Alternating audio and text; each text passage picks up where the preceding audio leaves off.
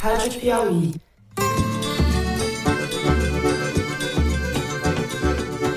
Olá, sejam muito bem-vindos ao Foro de Teresina, o podcast de política da revista Piauí.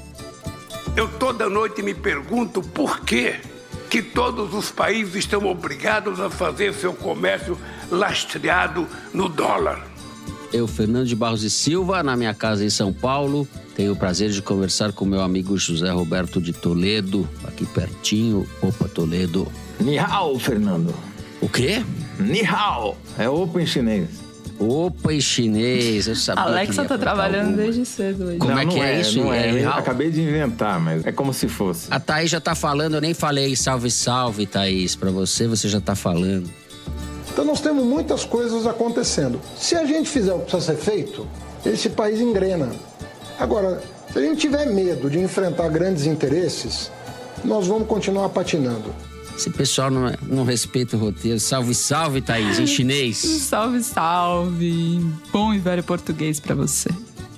uma criança, uma, vale mais do que todos os termos de uso de todas as plataformas.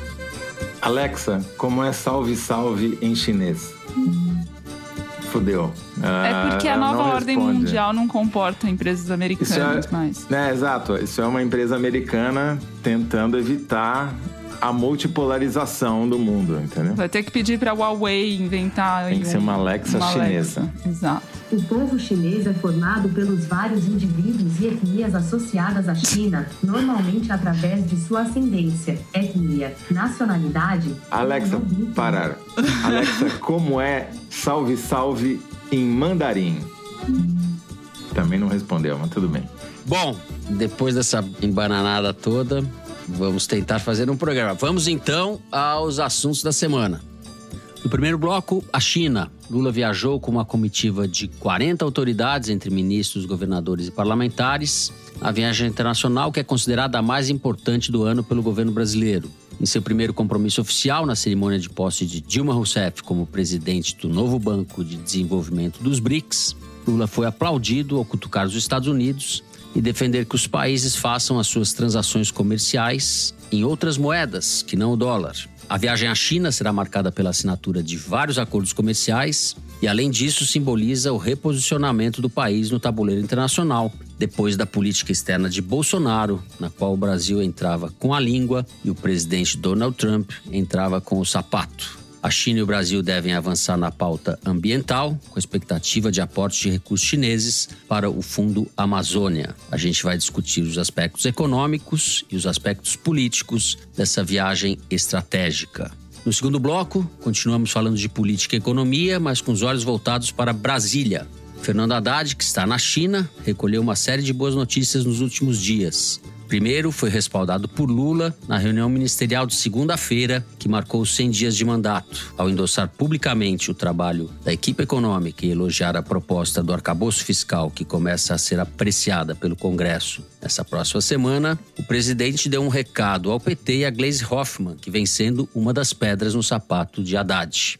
A notícia da inflação menor do que se esperava teve efeitos positivos sobre o dólar e a bolsa. Há uma sensação de alívio, mais do que isso, de que Haddad se fortalece depois de meses de desconfianças e estocadas de todo lado. No Congresso, porém, a situação do governo continua incerta. O presidente da Câmara, Arthur Lira, anunciou nessa semana a formação de um bloco com mais de 170 deputados, bloco bastante heterogêneo, numa contraofensiva contra o blocão capitaneado por MDB e republicanos. Não está claro ainda qual será o impacto para os interesses do governo, mas não se pode dizer que as coisas estejam sob controle. Nada relevante foi votado nos últimos meses, sinal de que a articulação política de Lula até aqui patina. Por fim, no terceiro bloco, nós vamos falar da ofensiva do governo para enquadrar as plataformas da internet na luta contra perfis que incentivam e articulam atos de violência, como os registrados em escolas brasileiras recentemente. O ministro Flávio Dino, da Justiça, assinou uma portaria prevendo multa de até 12 milhões de reais e a eventual suspensão do funcionamento das plataformas que descumprirem as solicitações da Polícia Federal. A medida foi anunciada depois que o Twitter se negou a atender recomendações nesse sentido, alegando estar respaldado por seus termos de uso. Há uma grande apreensão na sociedade envolvendo os ataques contra crianças e escolas, e o clima de pânico é um dos trunfos da extrema-direita no país. A gente vai falar dessa arma do bolsonarismo e falar ao mesmo tempo das dificuldades políticas de Bolsonaro, cada vez mais perto da inelegibilidade. É isso, vem com a gente.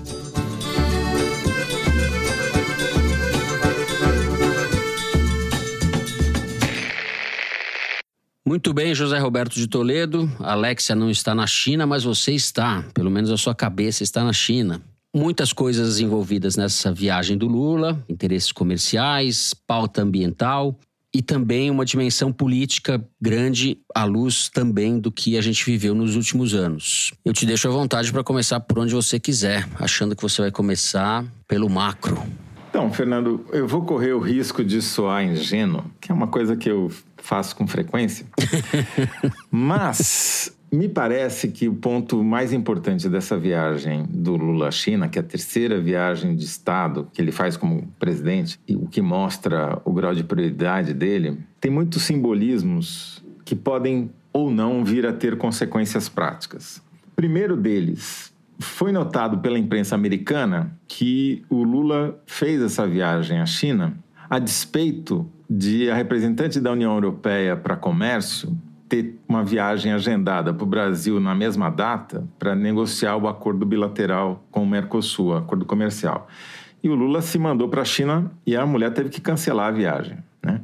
O que mostrou para a imprensa americana onde está a prioridade do governo Lula. E esse primeiro discurso do Lula na posse da Dilma no novo Banco de Desenvolvimento, aí, o chamado Banco dos BRICS, é, lá em Xangai, reforçou essa impressão, porque a ênfase que ele está dando para a desdolarização do mundo, ou seja, a troca do dólar por transações comerciais em outras moedas, transações não só de compra e venda de mercadorias, mas de investimento, é muito simbólica também e muito importante, porque o grande poder dos Estados Unidos hoje, fora o poderio militar, está no fato dele controlar a moeda mundial, a moeda global, na qual são feitas a maior parte, o grande, quase totalidade das transações financeiras pelo mundo.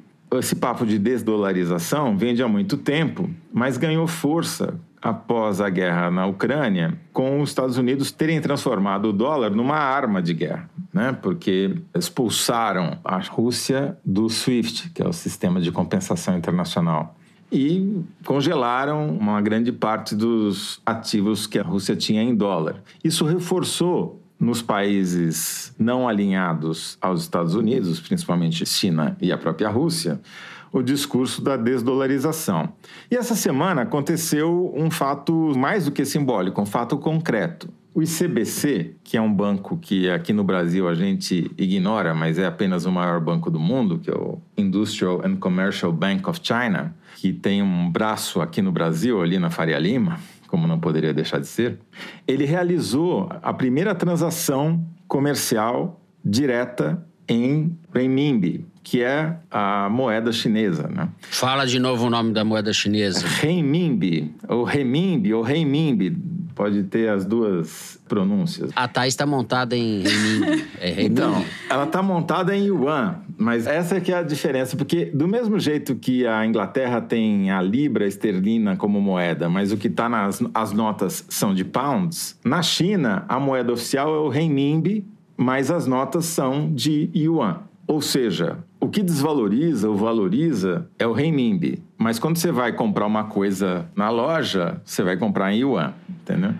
Então, as transações comerciais são em renminbi. E essas transações diretas de real para renminbi, renminbi para real, usando o maior banco do mundo para fazer a garantia das operações, é uma coisa mais do que simbólica, já é uma coisa prática, porque isso pode implicar facilidades de compensação, ganhos cambiais, enfim, para os parceiros comerciais que vão fazer a compra e a venda, é uma facilitação. E pode implicar ganhos, inclusive. Você tem menos perdas financeiras nessas transações. E o fato de a Dilma ter sido eleita e ter tomado posse hoje, como presidente do Banco dos BRICS, para mim é mais do que um cabidão de emprego para Dilma. É uma coisa mais simbólica mesmo, é dar mostra a importância que o Brasil está dando para essa despolarização tirar os Estados Unidos do papel de única potência mundial e o Brasil está contribuindo para isso. Então, talvez não seja a única potência, né, Zé? Você falou, mas da liderança, porque a China é uma potência também. Não, sim, mas é, então a potência política que, que os Estados Unidos têm hoje, com o fim da bipolaridade desde o fim da Guerra Fria e tal, mas a China tem esse problema do dólar. Nunca vai ser uma potência dos Estados Unidos se o dólar continuar sendo a moeda global. Enfim, são tudo possibilidades, é uma coisa muito incipiente, ainda está no começo, esse banco é recém-criado, quer dizer, não é recém-criado, mas ainda está se desenvolvendo. Essa desdolarização é mais complicada do que parece, os Estados Unidos vão, obviamente, combatê-la ao máximo que puderem. Enfim, mas me parece que talvez, quem sabe, a gente esteja no início de um processo de mudança da história global mesmo, né? Em que o Lula claramente está sinalizando que está a favor da despolarização do mundo em prol de uma coisa mais diversificada. Você vê, o discurso da Dilma foi de transformar esse banco que ela preside não só no banco dos BRICS, são quatro países, né? Rússia, China, Índia, África do Sul e Brasil. Cinco, né? Cinco. Desculpa. São cinco países. Entraram uns também, né? É, tem os outros que entraram, mas ela fala no Banco do Sul Global, ou seja, de todo mundo que não é Europa e Estados Unidos. Né? Enfim, é uma tentativa de criar uma nova força geopolítica. Por isso que é muito mais importante isso, na minha opinião, do que eventual proposta de paz do Brasil para a guerra na Ucrânia, que está longe de ser viável, na minha opinião. Né? Então, eu achei que o discurso do Lula e o discurso da Dilma e essa operação, essa primeira operação em renminbi para real, direto, sem passar pelo dólar, são as coisas mais significativas, por enquanto, dessa viagem. Thais Bilenque, você que está com o pé na China e outro no Brasil, vamos falar dos impactos no Brasil dessa viagem. Quem você andou ouvindo, o que você está sabendo? O Fernando Povo, que está lá na China, brinca que tem a comitiva dos trouxas, né? Que foi primeiro para a China e aí o Lula desistiu e eles já estavam lá, voltaram e agora estão lá de novo. E entre essa comitiva está o Jerônimo Rodrigues, governador da Bahia. Ele está lá há meses já. Exato, ele tem tido enorme interesse na relação com a China. Por quê? Vamos por partes. Eu conversei com uma fonte do governo bastante entranhada nessas negociações e aí tem esse aspecto que o Toledo e você mencionaram, que é a única viagem internacional do Lula nesse semestre, para não dizer nesse ano, que tem uma pauta econômica evidente e forte. Estados Unidos não tiveram. A União Europeia depende muito do acordo entre União Europeia e Mercosul, que deve chegar a um impasse outra vez, pode chegar. A África não tem clareza ainda da pauta econômica com o Brasil. Então, olhando para o mapa mundi, a única parada do Brasil, do Lula, com uma pauta clara é a China. Porque, agora falando especificamente dos interesses mais objetivos, pragmáticos de cooperação entre os dois países, existe uma vontade de ambas as partes em dinamizar essa cooperação. A China, porque vê o Brasil como um país central na sua expansão geopolítica, a América Latina sempre há muitas décadas sob influência dos Estados Unidos. Então, o Brasil é um país importante para isso. E o Brasil vê a China como a única superpotência disposta a entrar no jogo da reindustrialização, que é uma prioridade para o governo Lula. O Brasil precisa de ajuda externa para conseguir capital e tecnologia, e a China tem essa disposição. No entanto, as relações Brasil-China ganharam relevância nos últimos anos todos com o agro.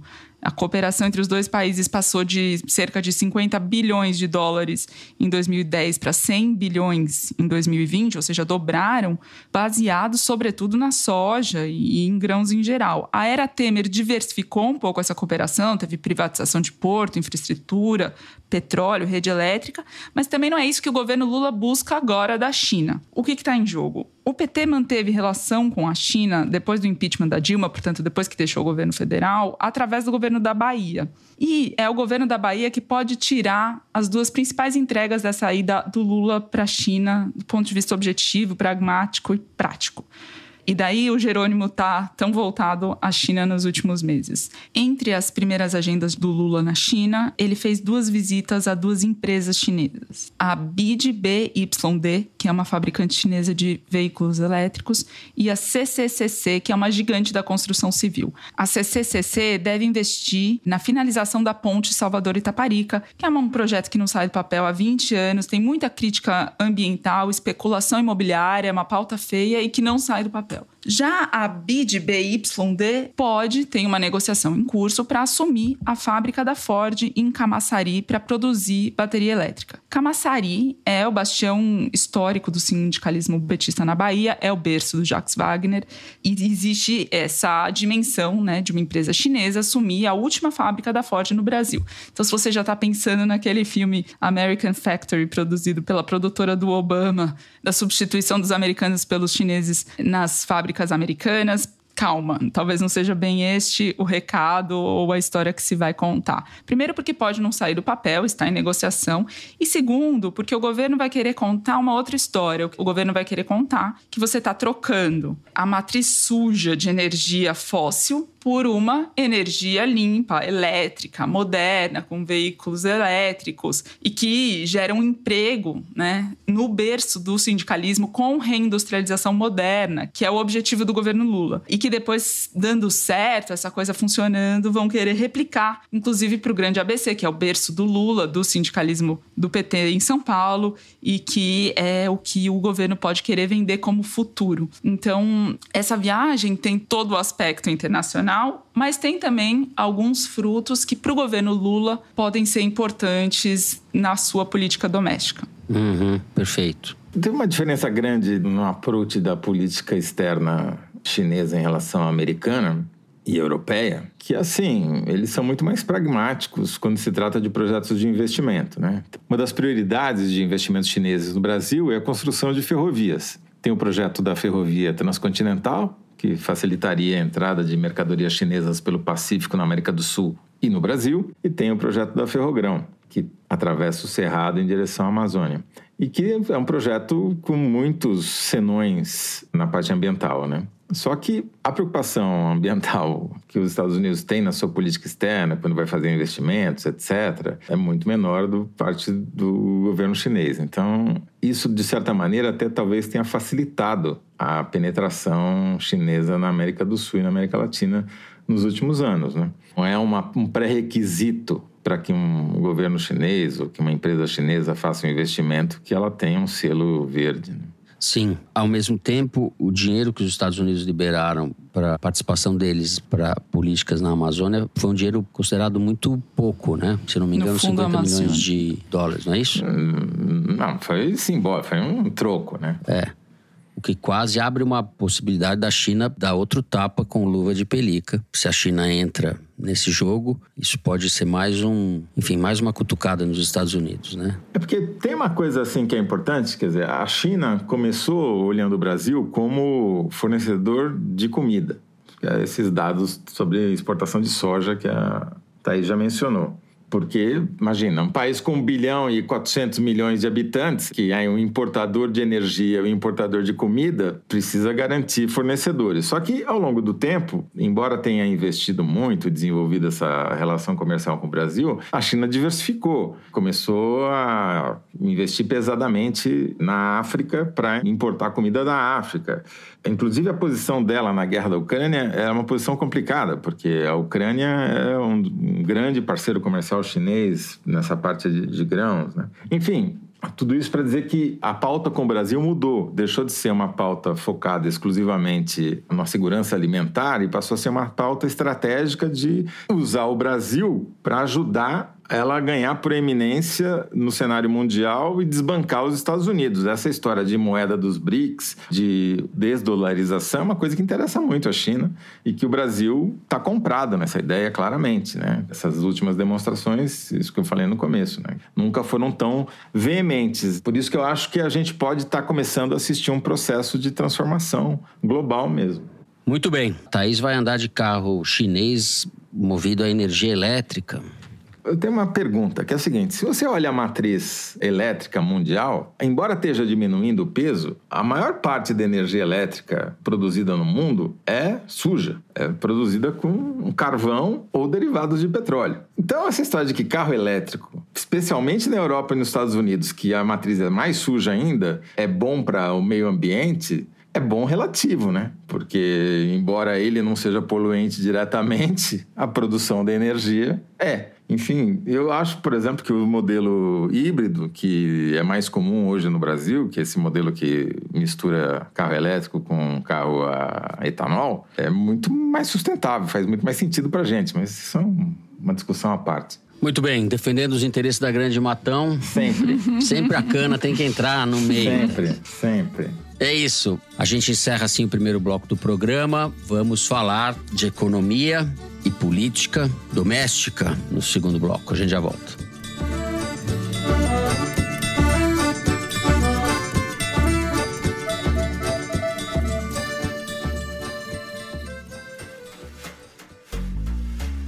Na revista Piauí de abril, João Gabriel de Lima descreve um intercâmbio crescente entre partidos da direita radical pelo mundo, e o bolsonarismo está nesse mapa. Olavo Amaral fala sobre a sensação incômoda e fascinante causada por novos modelos de inteligência artificial, como o ChatGPT, e lembra que é preciso refletir sobre o que está do outro lado. João Batista Júnior relata como os aplicativos de encontros estão facilitando as maratonas sexuais à base de metanfetamina, chamadas de chemsex. E a magnífica história de uma puta senhora, na reportagem de Angélica Santa Cruz. No papel, no celular ou no computador, assinante Piauí lê esses e outros textos com exclusividade. Saiba mais em revistapiauí.com.br.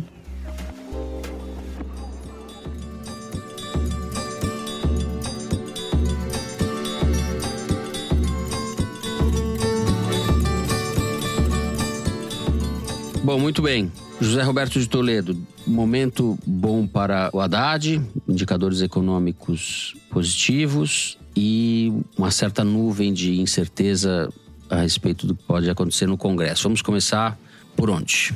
Bom, primeiro por reconhecer que o Haddad saiu do corner em que ele passou as últimas semanas, quando ainda não tinha anunciado sua âncora fiscal, seu acabouço de medidas para dar estabilidade econômica. Desde que ele fez o anúncio, as pressões do mercado diminuíram, ele foi bem recebido, de modo geral. O Lula bancou ele completamente, como você já descreveu, não só na reunião ministerial, mas antes. E aí os ataques começaram a vir do próprio partido, né? O Diretório Nacional do PT convidou, é quase uma convocação, né? O Haddad para ir lá se explicar para o diretório, está querendo marcar uma série de encontros de economistas do partido e das bancadas na Câmara e do Senado com membros do Ministério da Fazenda para entender melhor, porque, na verdade, eles estão muito preocupados de que esse plano do Haddad não provoque o crescimento econômico que eles esperam que venha e venha logo em tempo de o partido de PT ter um bom desempenho nas eleições do ano que vem, eleições municipais de 2024. Porém, o timing para o PT quando ele começa a fazer essas reivindicações e tentar criar constrangimentos para o Haddad, deu errado, deu ruim, porque, como você disse também, os indicadores econômicos dessa semana, principalmente da inflação, vieram muito abaixo do esperado, inclusive pelo mercado. Isso ajudou um movimento que já veio de fora de desvalorização do dólar e consequente valorização da bolsa. Enfim, o mercado ficou de bom humor. E essa ida do Haddad à China, junto com Lula, na comitiva, tudo isso simbolicamente vai ajudando a compor o Haddad ali como uma força, uma opção de poder para 2026, se o Lula não vier a ser candidato, né? Mas, claro, ainda está muito incipiente e vamos lembrar, e acho que a Thaís vai falar sobre isso muito melhor do que eu, que o teste do Haddad vai, ser, vai acontecer no Congresso ver se essas medidas que ele está propondo vão ser aprovadas e vão ser aprovadas pelo ao menos na essência, né? Não vão ser mutiladas, o que liquidaria com o plano e com as chances dele. Vamos lá, Thaís. Eu, particularmente, penso que está bem encaminhada a questão do arcabouço, que demorou, inclusive, porque ele já fez esse trabalho prévio no Congresso. Não que não vá ter problemas, mas o governo tem problemas mais estruturais, talvez, né? Com o Congresso e com Arthur Lira, Thaís. O que, que você nos diz? É, o governo está com dificuldade de, de azeitar a sua base aliada no Congresso. A notícia da semana é que o Lira reagiu a um bloco que foi formado sem o Partido Progressista, o PP, que ele comanda, que era uma organização para fazer um contrapeso ao poder do Lira na casa. E para quem foi reeleito né, em fevereiro com 464 votos dos 513, sem nenhum adversário competitivo, foi uma derrota que o Lira teve ao ter esse bloco formado à sua revelia. Então, é, ele reagiu e articulou um outro bloco agora para chamar de seu. Esse bloco que foi feito antes do Lira fechar o dele, que tem PSD, do Kassab, MDB, republicanos, fizeram essa iniciativa mais rapidamente porque viram nisso duas oportunidades. Primeiro, que era tirar de Lira a presidência da Câmara daqui a dois anos, e o nome que eles têm para isso é do atual vice-presidente da Câmara e presidente do Republicanos, o deputado Marcos Pereira. A segunda oportunidade é estender uma mãozinha amiga para o governo na casa e, quem sabe, assim receber a boa vontade do Palácio do Planalto em troca. Por quê? Porque para o governo interessa, sempre interessou um Lira menos forte do que aquele imperador do governo Bolsonaro, como disse o próprio Lula. O Lira chegou a ter mais poder que o presidente da República. Em tese, para fazer um aceno ao governo, o Lira, nesse bloco que ele anuncia nessa semana, coloca como líder o PSB do Alckmin, que é seu vice-presidente. Agora, o Felipe Carreiras, que é esse deputado que está assumindo a liderança desse blocão do Lira, é um deputado de Pernambuco, que é um antipetista petista aguerrido na disputa política pernambucana local, que votou a favor da reforma da presidência e quase saiu do PSB.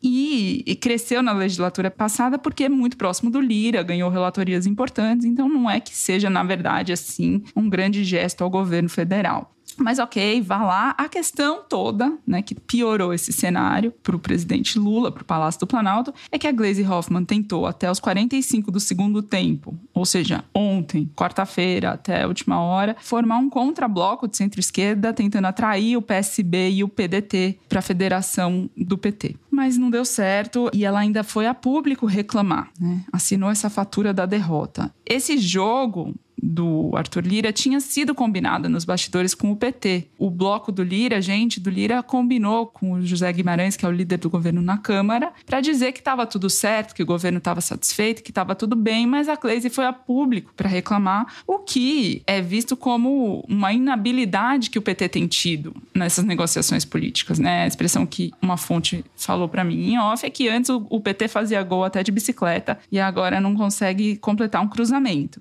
Felipe Carreira com quem eu conversei contemporiza, diz que, bom, a base sólida do presidente Lula na Câmara são 123 deputados e, claro, que precisa ampliar para o centro, nada melhor do que ter o PSB, um aliado de primeira hora neste bloco do Lira. O PT não foi sequer convidado para fazer parte desse bloco. O Zeca Dirceu, com quem eu também falei que é o líder do PT, também minimiza, diz que isso é fruto só de uma insatisfação de ocupar espaços em comissões na Câmara. O que está acontecendo de fato? Desde a PEC da transição, antes da posse do Lula, em 2022, o PT tenta articular um blocão que fosse um subgrupo da grande base do Lira até então e não conseguiu.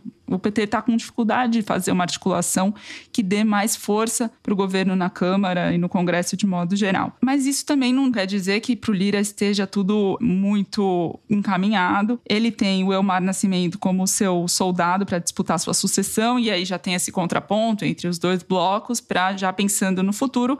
Mas tem um abacaxi que é de hoje em Brasília, que tem que ser descascado agora, que é justamente União Brasil, que é o partido que está no governo, tem três ministérios, mas se declara independente. A ministra Daniela Carneiro, do Turismo, pediu para sair do União Brasil por causa de uma disputa do diretório do União Brasil no Rio, porque a direção nacional do União Brasil quer tirar do marido da Daniela, o Vaguinho, o controle do diretório. O Eduardo Cunha entrou em jogo, liderou aí uma debandada de deputados do União Brasil e quem estendeu a mão para esse grupo todo foi justamente o Republicanos, que tem o Marcos Pereira aí como sombra do Arthur Lira nos próximos anos. Isso nada disso é mera coincidência. Em resumo, para o Lula, não é ruim ter um Lira com poderes menos imperiais, ele ganha algum fôlego para negociar no Congresso, mas é um risco ao mesmo tempo, porque o Lira continua sendo presidente da Câmara nos próximos dois anos.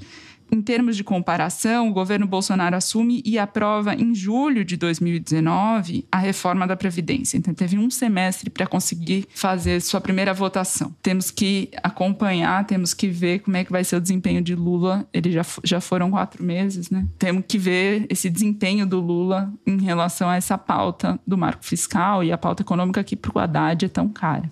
Eu acho que, na verdade, tem uma briga paroquial, que a Thaís menciona, que essa briga é do Arthur Lira com o Marcos Pereira, ou seja, dois expoentes do Arenão ali. Marcos Pereira, presidente do Republicanos, herdeiro do capital político da Igreja Universal do Reino de Deus, e o Arthur Lira, todo mundo conhece. E a disputa pela sucessão do Arthur Lira daqui a dois anos na presidência da Câmara, que, que talvez tenha deflagrado a formação desses dois blocos, o Republicano de um lado, Arthur Lira e União Brasil do outro. E o governo foi pego no meio com grande inabilidade, como já descrito pela Thaís. Agora, não acredito que nenhum dos dois blocos vá votar os projetos de interesse do governo literalmente em bloco. Eles vão rachar. Por quê? Porque as negociações vão se dar num nível fisiológico no toma lá da cá de cargos e verbas no orçamento público e cargos no governo federal. E aí os interesses vão ser contraditórios dentro do bloco, como já são dentro do próprio União Brasil, né? Que Daniela Devaguinho está pedindo para sair do União Brasil, mas a União Brasil falou: olha, esse ministério é nosso, não é dela, né? Se ela saiu e vai para republicanos, então como é que fica? Você já está exigindo compensação em troca de votos. Na verdade, a resultante desse processo é ruim ruim para o governo, não sei se do ponto de vista do resultado final da votação, mas certamente vai custar mais caro para ele conseguir esses votos que ele precisa para aprovar as propostas do Haddad. Você falou de brigas paroquiais e a minha impressão é que tem quase todas são brigas paroquiais. O que preocupa é que elas acabam criando um ambiente de muita incerteza. As próprias votações, como você está falando, as motivações e as decisões são muitas vezes paroquiais e pouco republicanas, né? Tem uma espécie de anomia. Tá muito esquisito esse começo de ano para mim. Na relação do governo com o Congresso, eu pensei que o governo, que o Lula, teria mais capacidade de imprimir uma racionalidade, sabe, ao, ao processo. O grande teste vai ser agora com o arcabouço fiscal. Até segunda ordem, isso está bem encaminhado, né? Mas tem uma série de outros projetos, né, Thaís, de outros ministérios, de coisas que não andaram ainda, porque isso está emperrando. Onde está emperrando? Na relação dos ministérios com o Congresso, enfim, ninguém conseguiu votar nada. É, sobre a pauta do Haddad, eu preciso só fazer uma colocação breve aqui, que em relação à reforma tributária, eu mencionei no programa passado que o Lula deu um recado dizendo que queria indicar um relator do PT, mas um amigo meu que estava lá no café entendeu PP. E aí isso muda tudo, obviamente, porque o PP é o partido do Lira e tem um deputado dedicado à reforma tributária há bastante tempo, que é o Agnaldo Ribeiro, que foi ministro da Dilma também. Isso indica uma articulação do Lula que está acontecendo com o Congresso, com a Câmara, com o Arthur Lira, com a qual o PT, o Partido dos Trabalhadores, não está totalmente afinado. Né? Então, é esse problema que a gente vem discutindo aqui há muito tempo. Né? O PT não está afinado com o governo. E isso às vezes traz prejuízos para o próprio governo. Perfeito. Mais alguma coisa, Zé? Tem uma coisa, assim, é que é o seguinte: além de todos esses problemas à direita, tem problemas à esquerda, porque o PT começa a dar sinais de que o prazo de carência dele para o governo está acabando e também os movimentos sociais, né? A gente começa a ver o MST, por exemplo, se movimentando, fazendo essa invasão em Alagoas, da sede do INCRA, justamente contra o Arthur Lira, me dá a impressão de que o Lula vai ter que administrar crises à direita e à esquerda nas próximas semanas. Muito bem, a gente encerra o segundo bloco do programa por aqui. Então vamos direto para o número da semana, que é tirado da seção Igualdades do site da Piauí. Mari Faria, diga lá qual é o número da semana. Fernando, o número da semana é 43%. O faturamento da indústria automotiva no Brasil caiu 43% em 10 anos. Pensando na pandemia, quando comparamos com o início de 2022, o primeiro trimestre de 2023, a gente deixou de faturar 1 bilhão e 100 milhões de reais com a exportação de veículos. E os postos de trabalho só encolhem. De 2020 para cá, já foram fechadas 8.500 vagas no setor. Nesta semana, o Igualdades ilustra a marcha ré da indústria automobilística. Mas a China está aí para isso. Fazer carro elétrico, todo mundo empregadinho, dirigindo seu carrinho. Esse é o problema que a gente estava comentando mais cedo. Quer dizer, a indústria brasileira ainda não está adaptada à nova moda dos carros elétricos. E isso talvez leve a dificuldades crescentes nas exportações. Os pátios das montadoras estão batendo recorde, estão superlotados, porque teve uma produção que não conseguiu dar vazão e daí as férias coletivas nas fábricas, né? Enfim, períodos turbulentos à frente. É, e eu sempre fico pensando nessa nossa. É quase uma condenação, né? Nessa obsessão do Brasil com a indústria automobilística. Isso vem desde os anos 50, 60, né? E a gente vendo as cidades entupidas e. Mas quando chega nessa hora, ninguém fala. O Lula defende os carros, ninguém fala seriamente em transporte coletivo, metrô, etc. Embora isso tenha avançado já numa cidade como São Paulo, avançou de maneira bastante razoável já. Não, Fred tem, um, tem um dado sobre a quantidade de carros em circulação pelas ruas do país, pelo menos vem crescendo menos nos últimos anos. No Brasil? É, internacional. Uhum. Bom, encerramos assim o número da semana. Depois do intervalo, nós vamos falar da presença digital de Lula e de Bolsonaro. Vamos falar da ofensiva do governo federal contra as plataformas da internet. A gente já volta.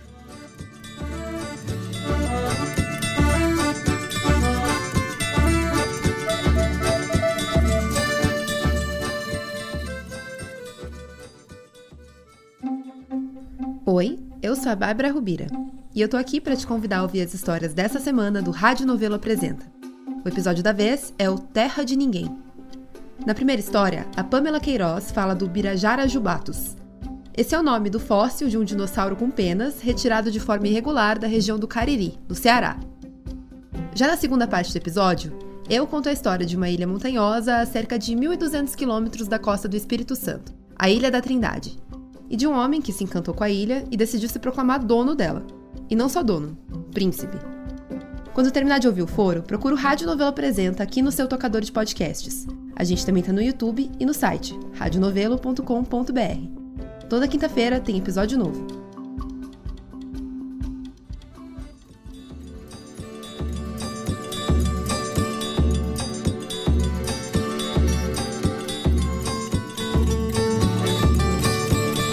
Bem, Thaís. O governo federal, o ministro Flávio Dino, anunciou medidas contra as plataformas de multa e no limite de retirá-las do ar para inibir a publicação de conteúdos que possam incentivar ou grupos que estejam se articulando na internet, porque é ali que a coisa se materializa e se organiza, mais do que materializa, de ataques às escolas, de ataques terroristas, de ataques como esse que a gente presenciou em São Paulo e mais recentemente em Blumenau. Acho que podemos começar falando por aí, porque a medida do governo se dá em meio a uma enorme comoção, quase um pânico de muitos pais, muitas pessoas ligadas à educação, né? E na sociedade em geral, em muitos lugares a gente ouviu falar dessa sensação, grupos de WhatsApp, grupos familiares, etc. Na minha família mesmo aconteceu isso, do medo, né, que as pessoas passaram a manifestar e ter em relação a essa nova realidade no Brasil, digamos assim. Você não falar nova realidade não, mas em relação a esses últimos acontecimentos. Bom, Fernando, nessa quinta-feira o Twitter deu um passo atrás, recuou, começou a tirar conteúdo do ar, conteúdo extremista, apologia ao crime, depois dessa ofensiva do Ministério da Justiça e depois de ter se recusado a fazer isso, alegando que estava de acordo com seus termos de uso. Então já é um resultado prático da empreitada que o Flávio Dino tomou à frente, mas que o governo federal, de forma mais geral, está encampando, que é de responsabilizar as redes sociais por deixarem circular livremente mensagens de ódio e estímulo ao ataque violento em escola e não só em escola.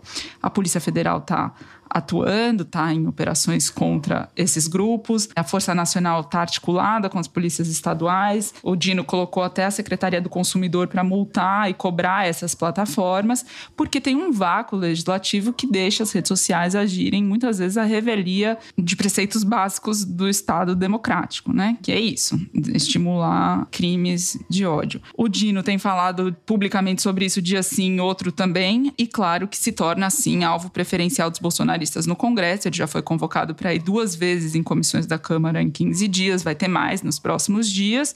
E é importante notar que o governo, quanto a isso, tem falhado na sua articulação e coordenação, porque o Ministério da Justiça, o Ministério da Educação e o Ministério dos Direitos Humanos todos têm essa pauta em comum, mas estão muito pouco coordenados. E a visibilidade que o Dino toma acaba deixando ele exposto e o governo federal também. A forma como a extrema-direita entra nessa disputa é perniciosa, porque ela se vale de uma omissão e simplificação desse problema para deixar o circo pegando fogo. O discurso oficial da oposição, digamos assim, Eduardo Bolsonaro, Nicolas Ferreira, essas figuras que estão vocalizando a linha de atuação da oposição, é que é preciso armar a comunidade escolar deixar as armas dentro das escolas para proteger os estudantes. Um dos argumentos, ah, é porque os Estados Unidos fazem isso. Bom, mas os Estados Unidos são o país que mais exportam esses massacres em escola como manifestação neonazista. E vários dos casos que ocorreram no Brasil, a polícia descobriu depois que a pessoa que fez o ataque tentou conseguir uma arma de fogo, não conseguiu e aí recorreu a alguma arma branca, machadinho, faca, canivete, o que seja. E a arma de fogo é mais letal, você consegue matar mais gente, atingir mais gente em menos tempo. Então, é um argumento pernicioso também por isso. A extrema-direita também visa o Flávio Dino para tentar enfraquecer esse debate sobre responsabilização das redes sociais, sob o pretexto de que isso é acabar com a liberdade de expressão, de opinião, de troca de informações. E o caso da creche em Blumenau, umas, alguns dias atrás, é emblemático também por isso. Né? Naquela ocasião, o delegado-geral da Polícia Civil de Santa Catarina disse que era um caso isolado. Esse policial tem ambições políticas, já foi candidato duas vezes a prefeito e a deputado estadual, deve tentar mais vezes até conseguir. Chegou ao comando da Polícia Civil rezando a cartilha bolsonarista e o governador Jorginho Melo comprou essa ideia, comprou esse produto. Quando ele se apressa em dizer que é um caso isolado, ele vai ao encontro dos interesses dessa corrente de extrema direita bolsonarista, que não quer discutir esse problema como uma questão estrutural da sociedade, que é resultante da disseminação do discurso do ódio e da proliferação de arma nas, na mão das pessoas. No fundo, a oposição bolsonarista a ela interessa que o circo pegue fogo, para quê, né? Para que as políticas de repressão tenham maior apelo entre a população e o governo fique acuado. Porque, como disse o Flávio Dino na quarta-feira, esse pânico e ameaças de ataques deixam o país refém e paralisado. Né? Tem, tem relatos de escolas que os pais estão se recusando a mandar os filhos irem por medo, enfim, tem um pânico disseminado. E o Dino supõe o seguinte: ele diz que é razoável supor que haja interesses políticos e econômicos de quem vive de armamentismo, por exemplo, deixar essa pauta instaurada do jeito que está. E os armamentistas, como a gente sabe, são grandes financiadores do bolsonarismo. Né? Então, a manipulação do ódio na internet ocorre, inclusive, para fins políticos, e diz o Flávio Dino que, além de células nazistas e neonazistas, é possível que haja outras organizações políticas por trás dessas articulações nas redes. Então, a gente se pergunta há bastante tempo como que vai ser o bolsonarismo na oposição, qual que é o papel do Bolsonaro nisso tudo, Bom, em relação a essa pauta do medo, o bolsonarismo tem agido com omissão e conivência para agravar, instalar e agravar o caos na sociedade.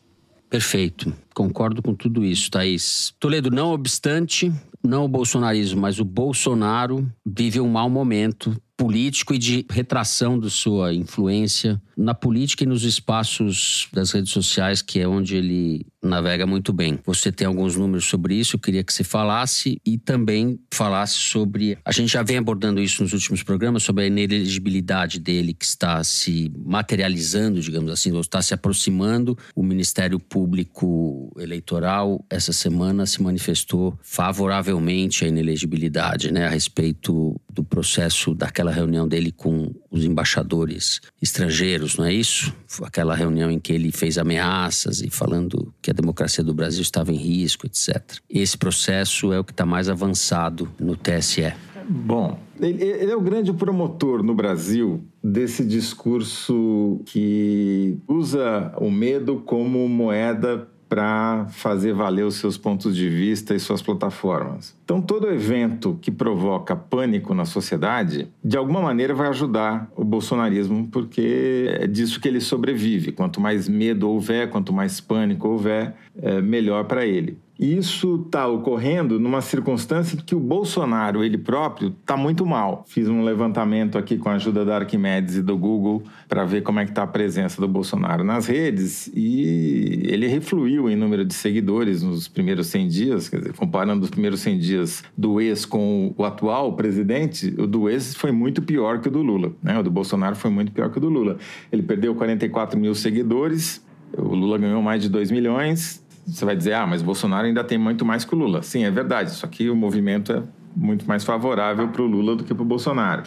Se você vai para o Google, as buscas por Bolsonaro, pelo ex-presidente Bolsonaro, nos últimos 100 dias, caíram 80% em relação aos 100 dias anteriores. É natural que isso aconteça, porque ele não é mais presidente, mas o problema é o que os 20% que sobraram. É só sobre joia, gasto corporativo no cartão de crédito, onde está Bolsonaro e sobre Michele Bolsonaro, qual a diferença de idade entre Bolsonaro e Michele? Ou seja, é uma catástrofe do ponto de vista da pessoa do Bolsonaro, que sumiu. Então, ele sumiu do noticiário, ele é incapaz de propor qualquer coisa, porque ele é um destruidor, ele não é um construtor, e está aparecendo só como personagem tendo que se explicar, né? Seja como ladrão, prevaricador, seja como omisso e fujão. Qual a conclusão que eu tiro disso? Que o bolsonarismo sobrevive às custas desse pânico, porque, embora seja completamente compreensível essa reação dos pais de temor diante do noticiário, ela é desproporcional ao risco. Em momentos como esse, qualquer notícia de qualquer evento menor numa escola ganha uma exposição que não teria normalmente. Né? E isso amplifica a sensação de risco, que, a meu ver, já superou em muito o risco real. E noticiar isso com intensidade só piora o problema. Então a gente entra num drama de você não pode ignorar, mas se você não ignora, você ajuda a que o problema se perpetue. Né? A consequência disso é que as políticas públicas improvisadas vão sempre ajudar o bolsonarismo, vão sempre ajudar a política do medo. Essa história de São Paulo colocar, deslocar policiais, não só São Paulo, vários estados estão fazendo isso, deslocar policiais para as escolas, não vai resolver, como não resolveu nos Estados Unidos e como já não resolveu aqui mesmo no passado. Né? O problema não é colocar policial na escola, o problema é você controlar as mídias sociais, como a Thaís começou falando, entendeu? O discurso da representante do Twitter na reunião com o Ministério da Justiça, dizendo não estou nem aí, não vamos tirar do ar conteúdo incitando violência em escolas porque isso não contraria nossas regras empresariais, foi um desastre completo que deve ter deixado as outras plataformas de cabelo em pé, né? Esse discurso do Twitter reforçou a posição a favor da regulação das plataformas e levou o Ministério da Justiça a dar 72 horas para as redes sociais mostrarem o que estão fazendo ou não para restringir a circulação de mensagens que incitem a violência contra escolas e estudantes. Elas estão sujeitas a multas e até a suspensão do serviço se não cumprirem essa portaria. Esse episódio deixa claro que você não pode confiar nas políticas internas de uma empresa para controlar discurso de ódio, entendeu? Ah, mas foi tão ruim para o Twitter que ele voltou atrás agora, né? Já começou Sim, a tirar conteúdo mas já é, o estrago está feito. É, voltou atrás porque não e, tinha muito para onde correr, né? Não, e, que era indefensável a posição, né? Agora, eh, reforçou a posição a favor da regulamentação, que é uma boa notícia, né? Aquilo que a gente vem falando, já falamos Sim. aqui várias vezes em vários programas. A solução não é colocar policial dentro da escola. A solução está em regulamentar as mídias sociais para que elas não se tornem propaganda de massacre, né? propaganda de violência, propaganda de discurso de ódio, etc, etc, etc. Não tem muito mistério quanto a isso, né? Mas esse embate vai crescer, porque o bolsonarismo depende do medo para sobreviver. Uhum. É, e a atuação do Flávio Dino tem sido muito positiva nesse capítulo, né? Não só nesse. Ele é um, um dos personagens que tem se destacado aí nos primeiros meses de governo. Não sei se vocês concordam. Ah, Com certeza, né? Desde o 8 de janeiro, que é um pouco errático às vezes, tem muito voluntarismo, você vê que algumas políticas são improvisadas, mas o cara tá na linha de frente, aguentando porrada e enfrentando os bolsonaristas na Câmara de peito aberto, né? É, mas tem um problema de falta de coordenação, porque o MEC deveria estar nessa discussão. O MEC tem que estar nas escolas, ajudando a lidar com isso com a sua autoridade de ministério. E a outra coisa que eu preciso falar. é o seguinte: o Tarcísio, o governador de São Paulo, está tentando entrar nessa pauta de uma forma diferente do bolsonarismo e da extrema-direita. Ele foi no colégio que foi alvo do último massacre em São Paulo nessa quinta de manhã e anunciou uma série de medidas, um pacote para ampliar a segurança das escolas no estado, com contratação de psicólogo, ampliando o programa Conviva que o Toledo explicou como funciona no último programa, aumentando também a segurança privada das escolas. Então ele está tentando fazer uma abordagem diferente, né, da extremista e conivente porque o Bolsonaro está mal e ele já está se apresentando como substituto, o eventual herdeiro do bolsonarismo. Numa versão mais aceitável, mais light, mais polida e menos tosca. E, e, inclusive nas redes, né, Toledo? Eu vi que entre os governadores o Tarcísio foi o que mais cresceu sua presença, aumentou sua presença nas redes sociais também. É, não tendo o Bolsonaro, a ver quem vai ficar com esse legado, porque a extrema-direita é uma força social e política, bem representada no Congresso, inclusive, na sociedade brasileira hoje, enfim, faz parte. Não vai se livrar disso tão cedo. Muito bem, vamos encerrar o terceiro bloco do programa aqui, que a diretora já está falando que estouramos o tempo. Vamos direto então para o momento Kinder Ovo. Quem ganhou foi o Thaís na semana passada? Acho que foi. Não, não era o Ciro. Não, foi Quem a Não, Thaís. fui. Fui eu não. Foi a Thaís. Vamos para o momento Kinder Ovo, então. Solta aí, chefia. Eu me considero um militante político e me considero um revolucionário. Zé Dirceu. Uma vez Zé eu disse que ah. eu era um garoto uh, latino-americano da música, né? Eu sou eternamente um, um sonhador, certo? Eternamente um sonhador. Quem mais poderia ser com esse R? Zé Dirceu. Falei antes do Zé, já dá um empate nisso daí. Não, não, você ganhou. Dirceu, comunista. Comunista esquerdista. Zé Dirceu que voltou a.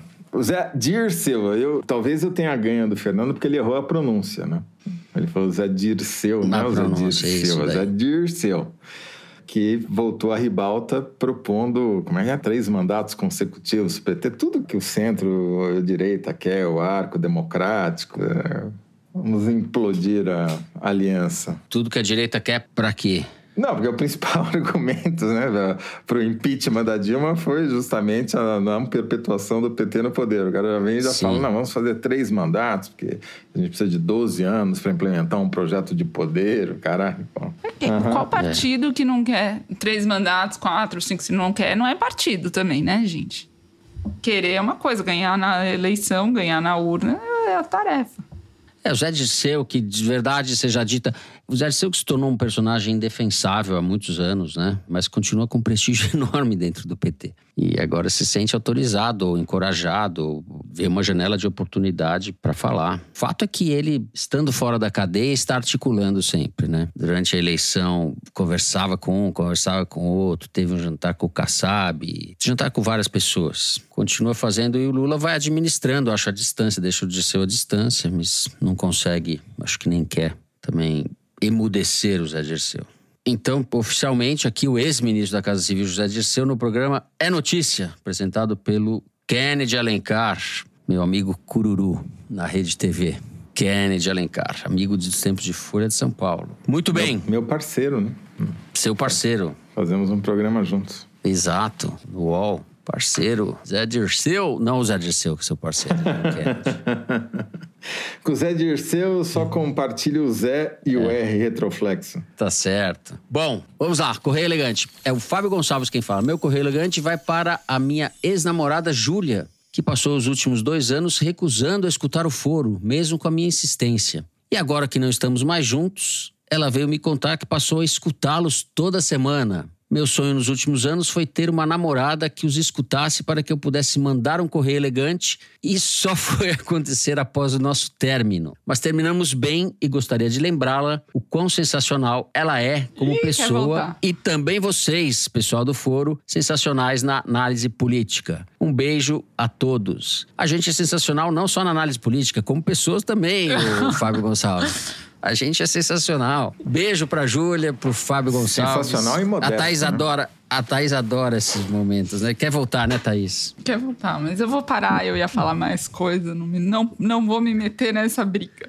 Nessa não. Nossa, não é briga, não é briga, tá? Ah, é, não é, É uma briga. carta de amor. É verdade, É uma carta tá de- tudo bem. Bom, eu vou ler aqui o recado de uma mãe.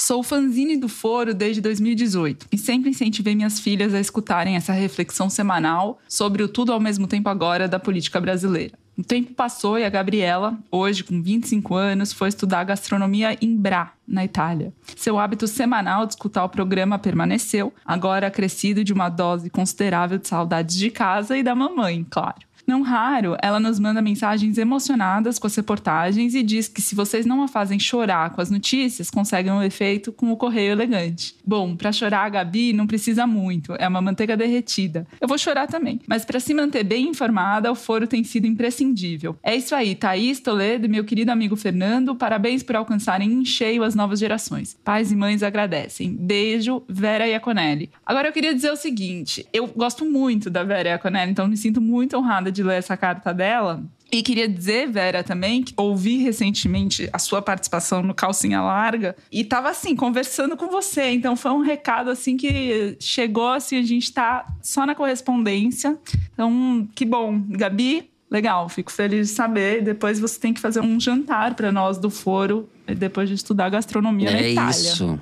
Beijo, Vera. Obrigado. Você vê, Vera, Demais que não pela existe carta. almoço grátis, né? E beijo, Gabi. Em Brá. A Margot Libori escreveu em nome dos amigos. Escrevo, pois nesta semana meu grupo de amigos, sete corajosos e resistentes trabalhadores do setor de turismo, estaremos unidos no Lula Listão, assim denominado pelo Toledo. Uma viagem para celebrar a amizade e a convicção compartilhada. Espero que no calor da Bahia, na casa que alugamos na Praia do Forte, possamos todos juntos ouvir o foro e receber um abraço da Thaís, do Toledo e do Fernando. Seria uma grande surpresa para estes amigos que amo muito e que me fazem acreditar que dias muito melhores virão. O pior não aconteceu. A extrema-direita não ganhou a eleição, não teve golpe, novamente a esperança. Somos Margot, Rubens, Dagmar, Anderson, Anaí, Juliana e João. Um brinde à saúde política do país, à competência de vocês e ao bálsamo de lucidez que é o Foro de Teresina. Bálsamo de lucidez, não é pouco não. Abraços, Anaí, Juliana, João, Dagmar, Rubens, Margot.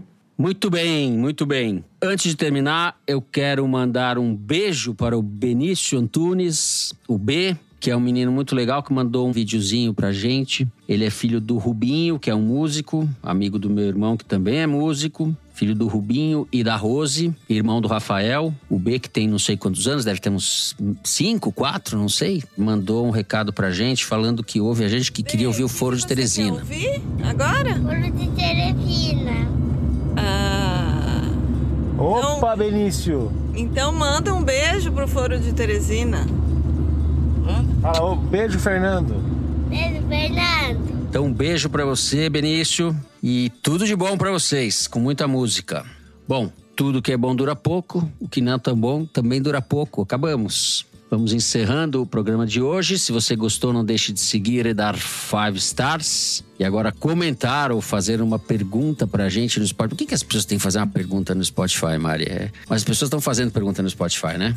Engaja, perguntem. Perguntem no Spotify. Pode perguntar. Pode também seguir a gente no Apple Podcast, na Amazon Music, favoritar no Deezer ou se inscrever no Google Podcast, no Castbox ou no YouTube. O Foro de Teresina é uma produção da Rádio Novelo para a revista Piauí, com a coordenação geral da Evelyn Argenta. A direção é da Mari Faria, a produção do Marcos Amoroso. O apoio de produção é da Bárbara Rubira, a edição da Evelyn Argenta e do Thiago Picado. A finalização e a mixagem são do Luiz Rodrigues e do João Jabassi, do Pipoca Sound. Jabassi, que é também o intérprete da nossa melodia tema, composta por Vânia Salles e Beto Boreno. A nossa coordenação digital é feita pela Fecris Vasconcelos e pela Bia Ribeiro. A checagem do programa é do João Felipe Carvalho e a ilustração no site do Fernando Carval. O Foro de Teresina foi gravado nas nossas casas em São Paulo. Eu me despeço dos meus amigos, José Roberto de Toledo, da Alexia também, aproveito. Tchau, Toledo. Tchau, Alexia. Alexia. É Alexia. Alexa. Alexia, Alexia é a versão BRICS Eu da chamo. Alexia, é né? do meu jeito, Alexia. Alexia é a versão BRICS, é a Isso versão daí. russa. Gostei, Alexia. Beijinho pra você. Tchau, tchau pra todos. Não é? Zaijian. nem o nome. Nem o nome da mulher eu acerto. Que fiasco. Que Zaijian. fiasco. Que é, nos encontramos novamente. Tchau, Thaís Bilenka. Tchau, Fernando. Tchau, Toledo. Alexia. Ai, ai, ai. Falou. Nossa senhora, tinha que ter esse vexame, né? Melhor só do que mal acompanhado. então tá bom. Tchau, gente. Boa semana. Melhor Até só semana do que vem. mal abandonado. Tchau. Mal abandonado, é, mal abandonado.